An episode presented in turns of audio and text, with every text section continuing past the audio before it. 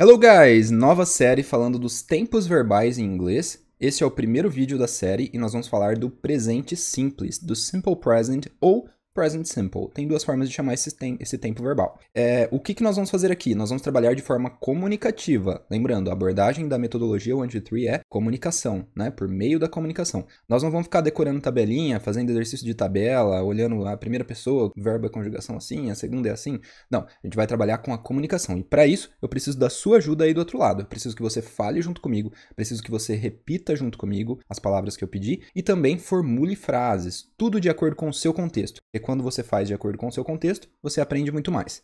Beleza? Sem mais enrolação, vamos pro vídeo.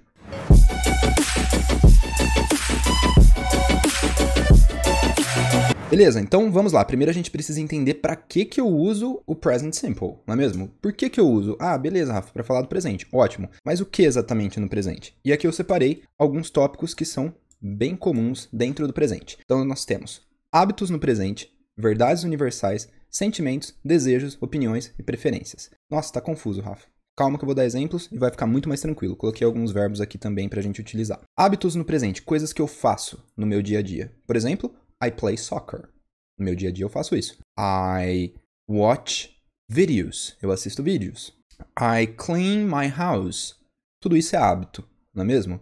Eu posso ainda falar dos hábitos da minha mãe, com aquela conjugaçãozinha do S, né? Porque ela é um he, she, Então eu posso dizer My mother cleans the house. My mother works in the afternoon. Minha mãe trabalha de tarde. Ainda posso continuar dentro dos hábitos e falar dos meus amigos. My friends study French. Posso falar também dos meus pais, o que eles fazem à noite. My parents cook at night. Meus pais cozinham à noite. Tudo isso eu estou falando de hábitos, beleza? E eu estou dentro do tempo presente simples. Ótimo. Também tenho verdades universais. Por exemplo, Messi is the best soccer player. Será que é a verdade? Ou é o Cristiano? Não sei. Mas é, alguns acreditam essa ser a verdade universal, então a gente usa is presente. Messi is the best soccer player. Outra verdade universal: kids are incredible. Kids are pure. As crianças são puras. Verdade universal. Percebe que eu estou utilizando are, são, não eram, não serão. Sim, são. Presente aqui. Uh, beleza, então, verdades universais a gente pode utilizar. Sentimentos, eu posso dizer assim: I love to study. Isso é um sentimento, é um desejo, talvez, né? Tem essa questão de desejo embutido. I love to study. Eu amo estudar. Eu me sinto bem. I feel good. Vou escrever aqui o feel para você se lembrar do feel. I feel good. Verbo sentir. I feel good. I feel bad. Então, sentimentos. Um, I feel sad. I am sad. Eu estou. Olha o verbo to be aqui, ó. Am. Sempre no presente. Certo? Opiniões. Eu posso usar o verbo think aqui embaixo, ó. Coloquei aqui. Think, de pensar, de achar, né? Então eu posso dizer I think uh, Messi is the best soccer player. I think Cristiano is the best soccer player. I think Neymar is the best soccer player. Então, esse think vai dar a ideia de opinião, é sua opinião. E preferência, I prefer to study English, to study French, por exemplo. A estudar francês. Yes? I prefer to play soccer, to play volleyball. Lembra que para fazer essa prefer isso do que aquilo é o to. Né? A gente vai usar no inglês esse tozinho aqui. Beleza? Então, sem problema, para quais situações a gente utiliza. Vamos ter que dar uma olhadinha na tabela, mas é rápido. Em vez de ficar 90 minutos, 90% do, do vídeo olhando para a tabela, nós vamos ficar bem pouquinho. Só vamos dar uma olhadinha nela para ver como que é, só para você relembrar. Então, olha só. Present Simple.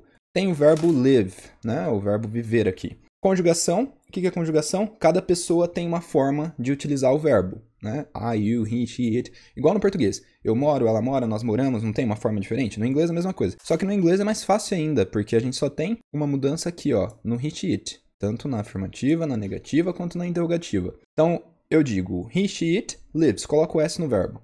Depois eu vou para o negativo, o S vai lá para o não. Ele sai do verbo e vai para o não. Mas ele continua ali. Olha o ES ali, ó. É o S. Pensa nesse S tem que acrescentar, que muda para o she, it. Então fica he doesn't live. Ele não mora. Em vez de falar o don't. O don't não tem o S, né? O don't segue Segue a ideia aqui, ó, do verbo sem S no afirmativo. E depois na pergunta, mesma coisa, ó. As pessoas que não tinham o S, sem o S. Continua normal, só põe o do ali para fazer a perguntinha normal. O meu ajudante ali para fazer pergunta, né? Já o ajudante da pergunta ah, para Rishit, ele precisa do ES, do S. Mesma coisa, as três pessoinhas, tanto na afirmativa, negativa quanto interrogativa. Isso é para todos os verbos. Claro que tem algumas exceções, né? Alguns verbos você vai ter uma mudança, por exemplo, o verbo go. O que, que vai acontecer com o verbo go? Vai ficar goes. Não, fica estranho, né? Goes. Não, não é legal. Então a gente põe o ES. Fica goes, né? Tem a regrinha de terminado em O, SH, X, mas não se preocupa tanto com essas regrinhas, porque eu acho que isso não ajuda muito, não. É melhor você. Go vira goes. Acabou. É mais fácil do que decorar toda a regrinha. Porque fica estranho. Pensa no goes. Olha isso. Coisa chata de falar, coisa estranha. Né? Então, não dá certo. Beleza? Então, go vira goes. E por que eu estou dizendo isso? Porque aqui na conjugação he, she, it, a gente vai colocar o goes. Ele vai, he goes. Ela vai, she goes. Aí eu vou lá para o negativo. He doesn't go. Verbo normalzinho, ó. O S sai daqui, né? não precisa mais ficar aqui. Ele vai ficar no não, no não, no doesn't. Beleza? E na pergunta a mesma coisa. Does he go? Ele vai? Acabou. É isso de tabela que a gente tem que entender. Agora vamos voltar aqui e prestar atenção no que mais nos interessa, que é quando eu utilizo o presente. E você vai falar comigo. Agora entra a abordagem comunicativa aqui. Eu vou falar de alguns hábitos que eu tenho e depois você vai me contar os seus hábitos em voz alta, certo? Tem que falar em voz alta, não é para pensar na cabeça, tem que falar em voz alta. Quando você fala em voz alta, você ouve a sua própria voz, você treina a sua pronúncia, você, quando você ouve a sua própria voz, você além de pensar, você colocou para fora, né? Você teve o exercício do output, e a língua tem muito input de entrada e tem a saída, então você precisa praticar a saída também. Então vamos lá. Alguns hábitos meus. I study English every day. Every day, todo dia. I watch drama movies. I watch drama movies. I clean my car every weekend. Weekend. Yes? Meus hábitos. What about your habits? Me conta aí, seus hábitos. Se quiser, pode pausar o vídeo para falar dos seus hábitos. Agora eu vou falar dos hábitos da minha mãe. Pensa na realidade, tá? Não tenta inventar coisa que fica pior. Na realidade é mais fácil, traz mais para o seu contexto da vida. My mother, lembrando que my mother é o quê? She, tá implícito a ideia de she, então ela tá dentro do he, she, My mother cooks. My mother cooks lunch. Minha mãe cozinha o almoço. My mother cooks lunch. Agora, uma outra terceira pessoa, o meu irmão. My brother studies.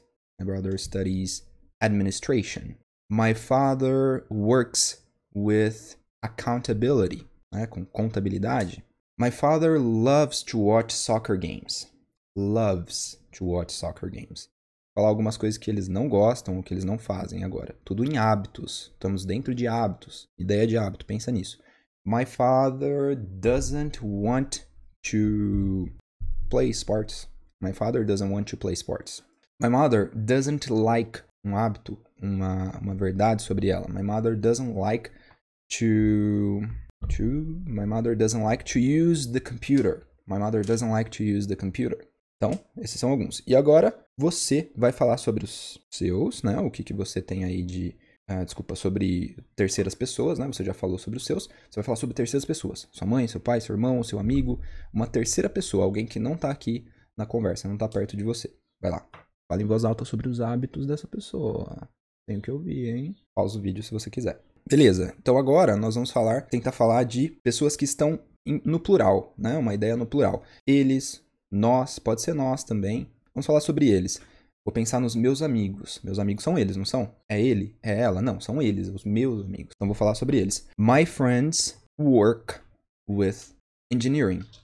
Eles trabalham com engenharia. Yes? My friends work with engineering. Isso é uma verdade sobre eles.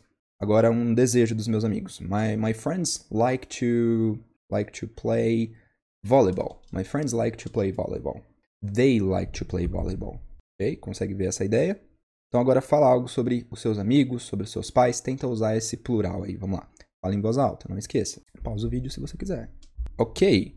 E agora vamos falar sobre algumas preferências. Eu vou perguntar para você e você vai responder. Preferências e opiniões. Então eu vou perguntar sempre e você vai respondendo junto comigo. Usando o presente, nós vamos falar sobre o presente, não é? A gente não aprendeu aqui opiniões e preferências. Do you prefer to drink water or juice? Do you prefer to drink water or juice? Me dá uma resposta completa, hein? Do you prefer to study English or French? Do you prefer to watch a soccer game or to play? Do you prefer to clean your house on weekends or on weekdays? Dias da semana ou fins de semana. Weekends and de fim e weekdays de dia da semana. Week é semana. Do you prefer to clean your house on weekends or weekdays? When do you go to the mall? Que eu coloquei uma informação extra. Eu quero saber o quando, não só se você vai ou não. Essa é uma perguntinha information question, não é uma sim ou não. When do you go to the mall? Você vai ter que inserir a informação quando no final da frase. Então você vai falar assim, ó. I go to the mall on weekends. Usou o presente go, colocou a informação when. When do you play soccer? Todos os meus exemplos têm play soccer, né? Acho que eu tô precisando jogar futebol. Faz tempo que eu não jogo. I play soccer on weekends. Eu jogo futebol aos fins de semana. Posso mudar essa perguntinha de informação, esse when, né? Eu posso modificar para uh, what. What é uma informação que eu quero saber, não é? Posso perguntar assim, ó. What do you study? Tudo isso eu quero que você perceba que nós estamos dentro do presente simples, certo? What do you study? E aí você tem que responder o quê? Não pode só responder sim, eu estudo. Não é uma sim ou não essa pergunta, é uma information, nós chamamos, né? Information question. What do you study? What do you watch? Beleza? Espero que tenhamos brincado aqui, que foi divertido para você. Essa é a intenção. Chega de tabela, chega de ficar olhando para a tabela. Aposto que você já está cansado de coisas desse tipo né? Por mais que seja interessante para a gente visualizar o todo, só que a tabela ela serve para você visualizar e depois conseguir utilizar, não o contrário. Né? É a mesma coisa que se a gente ficasse para aprender a dirigir, a gente ficasse olhando para o manual do carro, a gente ficasse olhando para a aula teórica lá de, de dirigir. Não vai aprender a dirigir, você tem que sentar no carro e dirigir. Então a gente olha para a parte teórica, a gente olha para a tabela e vai para a prática. É isso que a gente tentou fazer aqui nesse pouquinho de tempo. E nessa série nós vamos fazer com todos os tempos verbais. Espero que você acompanhe a gente. Se você gostou também, se você veio até aqui nesse vídeo, primeiro, comenta lá embaixo. Tempos verbais em inglês com o método comunicativo. É assim que eu aprendo, ou método comunicativo, escolhe lá, eu vou me divertir lendo. E se você gostou do que a gente promete aqui, do que a gente traz, a forma que a gente aborda, lá no nosso, na descrição, né, do, do vídeo do YouTube, você consegue acessar a nossa página com todas as informações. Lá você vai conseguir ver como que o método 123 trabalha, como que a gente consegue colocar isso na prática, para que os nossos alunos participem de um curso completo e aprendam como um todo, né, aí para a vida e com o método comunicativo conseguir finalmente se comunicar em inglês e não ficar naquela coisa chata de tabela, memorização, gramática excessiva.